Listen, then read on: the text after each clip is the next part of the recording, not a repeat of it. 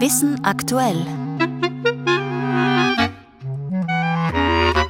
Lärm ist für jeden Menschen etwas anderes. Trotzdem kann man in der Wissenschaft Kriterien definieren, was besonders nervig ist. Mehr dazu gleich. Zuvor aber die Ludwig-Boltzmann-Gesellschaft gründet drei neue Institute im Bereich Medizin, von der Pandemievorsorge bis hin zur Zellforschung. Am Mikrofon Elke Ziegler. Heute Vormittag wurden von der Ludwig-Boltzmann-Gesellschaft drei neue Forschungsinstitute vorgestellt. Eines widmet sich der Frage, wie man sich besser auf die nächste Pandemie vorbereiten kann, so die Präsidentin der Gesellschaft, Freya Maria Smolle-Jüttner. Und zwar zunächst einmal, indem eine ständige Surveillance stattfindet. Das heißt, Krankheitserreger mit zoonotischem Potenzial sollen bei Menschen und Tieren im städtischen Raum identifiziert werden. Einerseits durch Abwasseranalysen und andererseits, indem man die Tiere monitiert, angefangen von Insekten bis zu Vögeln und Ratten. Zusätzlich sollen Impfstoffe entwickelt werden für bekannte Erreger. In erster Linie geht es um Influenza. Das sollte gelingen, einen Impfstoff zu entwickeln, der nicht jedes Jahr auf einen neuen Stamm angepasst werden muss, sondern der gewissermaßen polyvalent auf alle zu erwartenden Stämme passt. Und auch der Dialog mit der Bevölkerung soll gefördert werden. Das Institut leitet der in New York forschende österreichische Virologe Florian Krammer.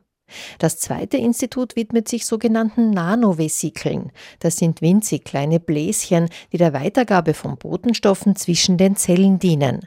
Sie möchte man besser nutzen. Das würde dann bedeuten, wenn das alles so entwickelt werden kann, wie sich die Forscher vorstellen, dass man zum Beispiel Krebsmedikamente nebenwirkungsfrei direkt an die Tumorzellen andocken kann. Und das dritte neue Institut widmet sich der Netzwerkmedizin. Jedes Institut ist auf zehn Jahre angelegt und erhält ein Budget von 1,5 Millionen Euro jährlich.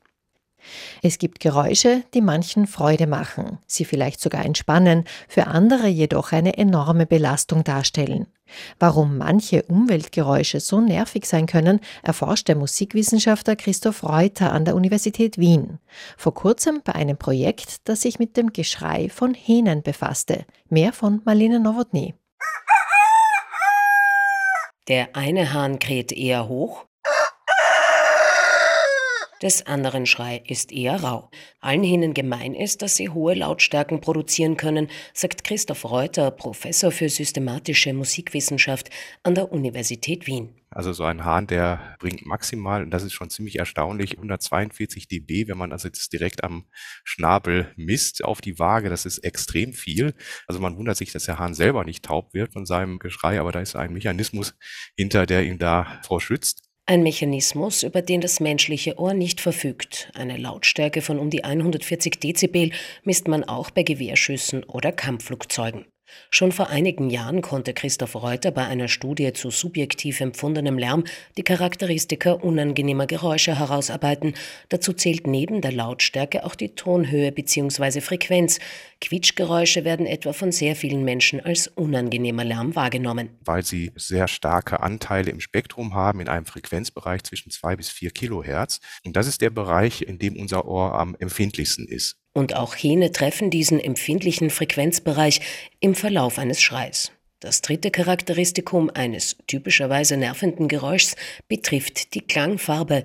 Je rauer, desto belastender, denn raue Klänge aktivieren die Amygdala im Gehirn. Die Amygdala ist ein Bereich im Gehirn, der für Alarm oder Angst oder ähnliches zuständig ist. Sobald ein Klang kommt mit einer starken Rauigkeit, dann hat er gleich einen Alarmcharakter. Infolge wird das Stresssystem des Körpers aktiviert, das den Menschen in Alarmbereitschaft versetzt. Zu diesen rauen Klängen zählen das Grollen eines Tigers, das Geschrei von Menschen oder eben der Ruf eines Hahns. Dass Krähen dennoch nicht alle Menschen stört bzw. belastet, habe mit individuellen Prägungen und Vorlieben zu tun, sagt Reuter. In seiner Studie, an der 50 Probandinnen und Probanden teilnahmen, teilte sich die Gruppe in Menschen, die Hähne prinzipiell mögen und solche, die den Tieren wenig abgewinnen können. Erstere schätzten die Lärmbelastung durch krähende Hähne wesentlich geringer ein. Und mehr zu diesem Forschungsprojekt war auch in den Dimensionen am Donnerstag zu hören, nachzuhören auf der Ö1-Website.